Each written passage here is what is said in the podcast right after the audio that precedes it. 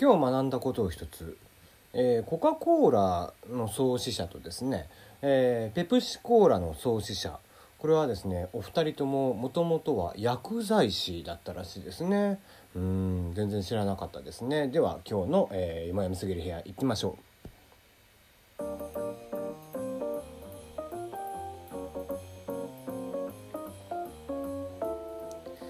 ラジオトークをお聞きの皆さんこんばんは。5月23日水曜日。時刻は23時47分を過ぎました。テリーのよもやますぎる部屋です。いかがお過ごしでしょうか？テリーです。この番組は僕が個人的に気になっていることニュース話題などに対して好き勝手12分間一本勝負していこうという番組です。案内役はただの、えーしがないおっさんですね、えーテリーでお届けをいたします。なおこの番組ではお便りや感想を募集しています。ツイッターで質問箱を用意しております。ぜひ送ってください。ナナミュージックのリクエストふつおたもどれか、えー送ってください。はい。えー、まあ今日ねツイッターを見ていましたら、うん、あの昨日ですか、えー登山家のね方が、えーエベレストにチャレンジして、えーまあ、断念して下山中に亡くなられたと。低体温症で亡くなられたということだったんですけどもまあね何でもかんでもねほんとこう安倍首相のせいにする人がいるもんであれで亡くなったのも安倍首相のせいだみたいなことをツイッターで言っているアホの子がおってですね、えー何を言うとるんだと。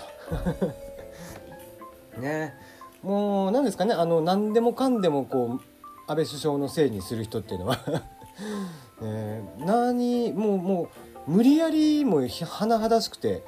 えー一体まあ炎上狙いなのか本気で言ってるのか分かんないですね。まあ相手にしない方がいいっていう話なんですけどもね。うん。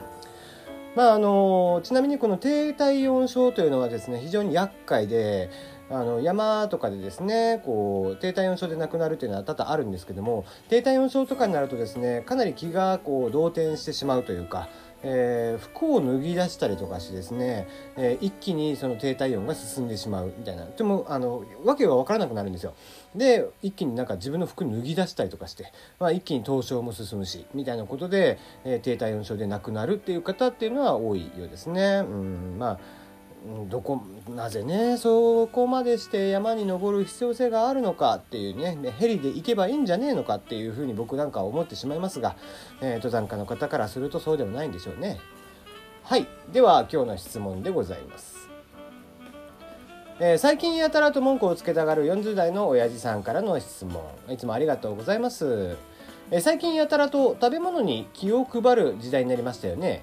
味,、えー味気がない食べ物が増えたとかうちら40代どもに今からあれやこれや気をつけて食べるのって今更感を感じませんか？だって小さい頃毎日食べていた駄菓子なんて、えー得体の知れない保存量保存量やら、えー着色料やら。今の30代の上から、えー上の人間はすでに蓄積済みななわけですよと。うんうんうん。テリーさんは食べ物に気を使う方ですか？たまに駄菓子が売られているのを見て懐かしく衝動買いをして食べてみるのですがなんか昔と違うんですよ。毒々しさがないと。なるほど、うん、まあこってり醤油ラーメンがあればなんとか生きてはいけますがあの昭和の容赦ないいい時代に生まれてきたなぁと皮肉に思える今日この頃です。思うこと聞かせてください。ということで。もうね僕なんかは食べ物はほぼ気を使わないです、うん、なぜならですねそもそも好き嫌いがあまりに多すぎるんですね。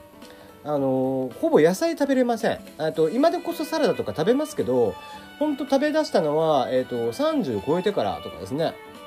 うん、今この時代、えー、と年になってようやっとサラダとかもまともに食べるようになりましたけども本当にね若い時は食べませんでした。でえっ、ともう本当ラーメンカップラーメンとかね、えーファストフードとかそんなばっかです。なのでもうそれこそ保存料着色料、えー添加物、えーもういっぱい入ってると思いますよ僕の体は。なので別に長生きするつもりもないのでね。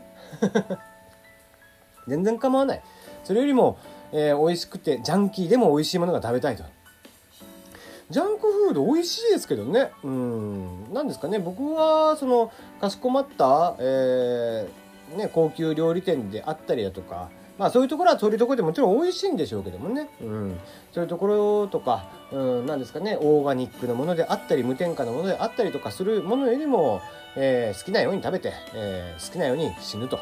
いうのが、まあ、人間らしいかなと、えー、無駄に長生きして何かいいことありますかって話でね、うん。まあ、ただね、あのー、若くはいたいんですよ。あのー、まあ、多分ですね、そこら辺の同じ年、まあ、今日ね、39になりましたけども、えっ、と、そこら辺の同い年の方よりは、まあまあ、肌ツヤはいい方かなと。うん、とは思ってますけどね。うん。まあ、多少は若く見えるのかなって、もともと身長もちっちゃかったりね、えー、童顔気味だったりとかもするので、あの、若くは見えるというのは多分あるんでしょうけども、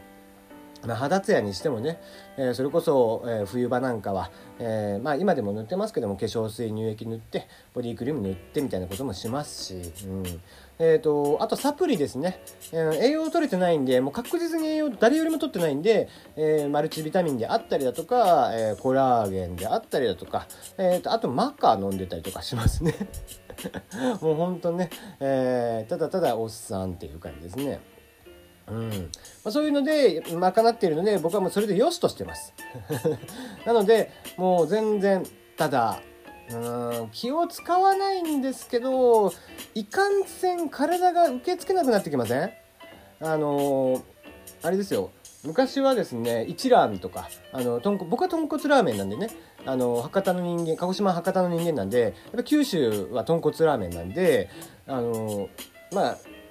とにかく豚骨ラーメンで生きていけるんですけども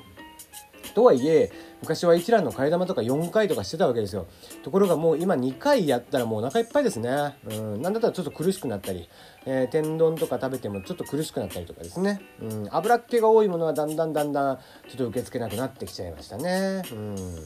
まあ、駄菓子なんかはそうですね。駄菓子はねあんまりちっちゃい頃っていうのは僕あんま食べてなくてむしろ中学校高校になってから食べだしたので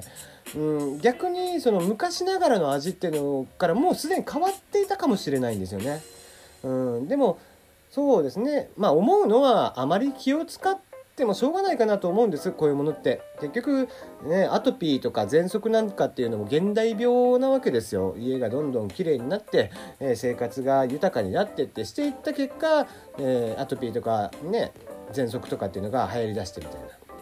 同じことが言えるんじゃないかなと思いますよ。多少ジャンキーなものであったり、食品添加物とか毒気が強いものも多少食べれば体も鍛えられるんじゃないかなと僕は思うわけですね。はい。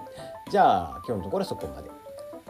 アサヒ飲料アサヒ飲料がラベルレスのミネラルウォーターを販売地球に優しくラベルを剥がす手間も楽に。ということでアサヒ飲料が同社初となるロールラベルをつけない。まあロールラベルって要はラベルですね。をつけない商品。アサヒおいしい水天然水ラベルレスボトルを発売しました、えー、これにより、えー、ラベルに使用する樹脂量これを約90%削減。うんこれはいい傾向かもしれないですね、えー、Amazon でテスト販売を開始していたところまあまあ、えー、いけるだろうということで。うんまあ、こういったものは全然僕はありだと思いますね。あの捨てる際にもね分別する時にも剥がす手間が省けるので非常にいいかなと思います。はい、えー、任天堂が N64、N64 というメンバーいいのかな？を、えー、商標登録、ミニ任天堂64が来ちゃうということで、任天堂が N64 なるワードを、えー、商標登録に申請したということでネットメディアが報じています。6月に開催される世界最大級のゲーム見本市 E3。こちらを目前に、えー、この時期の申請、えー、どうやら、えー、N64、まあ、任天堂64のミニ版化ということで期待をされているということですね。うん、ミニがね、えミニファミコンが、え当たっていましたので、えそれを受けてっていうことでしょうね。うん、まあ、えー、まあ、任天堂も攻めの姿勢が変わらないという感じでしょうか。えー、マネーフォワード2018年度内に仮想通貨交換業に参入。資産管理確定申告までを一元化ということでマネーフォワードこちらが5月23日完全子会社のマネーフォワードファイナンスファイナンシャル。こちらを設立しました。えー、同社では2018年夏よりブラック、えー、ブロックチェーン仮想通貨に関するメディアを開始するほか18年内に仮想通貨交換所開設を目指すと。いうことでいいんじゃないですかね、えーとまあ、仮想通貨取引所、うんまあね、コインチェックもしっかりでしたけども、えー、新しいスタートアップがどんどんどんどん出てきていましたが、まあ、人のお金を預かって取引させるぐらいの、えー、じゃあ大きい、えー、資金を持っていたかと万が一の時にじゃあ資金を持っていたかというとそれもまた怪しく。じゃあそこの、えー、セキュリティとかどうなってたかっていうともうコインチェックを見ればしっかりですよね。っていうところもあって、まあ、後のせ後出しにはなりますけどもこういった大手が参入してくるっていうのは非常にいいことなんじゃないかなとは思いますね。もうすでに失敗して、えー、いた人たちを見ているわけですから、まあ、セキュリティそれ以下に下げることはないでしょうから。えーこういった大手が後から参入してもきちんとした、えー、システムであったりだとかっていうのは用意できるとは思いますので、これはいい傾向かなと。まあ、もしくはね、M&A で買い取っていくみたいなことも今後増えていくんじゃないですかね。はい。